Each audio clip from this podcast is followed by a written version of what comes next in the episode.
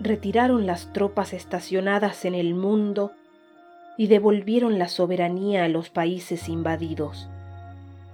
Desarticularon sus redes de espionaje y clausuraron sus prisiones clandestinas. Condonaron las deudas a los países pobres y cerraron los organismos de crédito.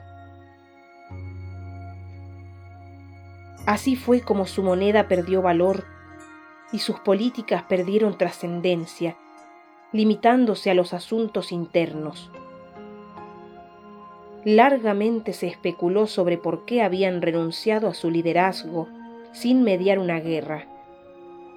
Algunos aseguran que fue por filantropía, los más creen que fue por agotamiento, como un dios que tras haber deshecho todo se retira a descansar.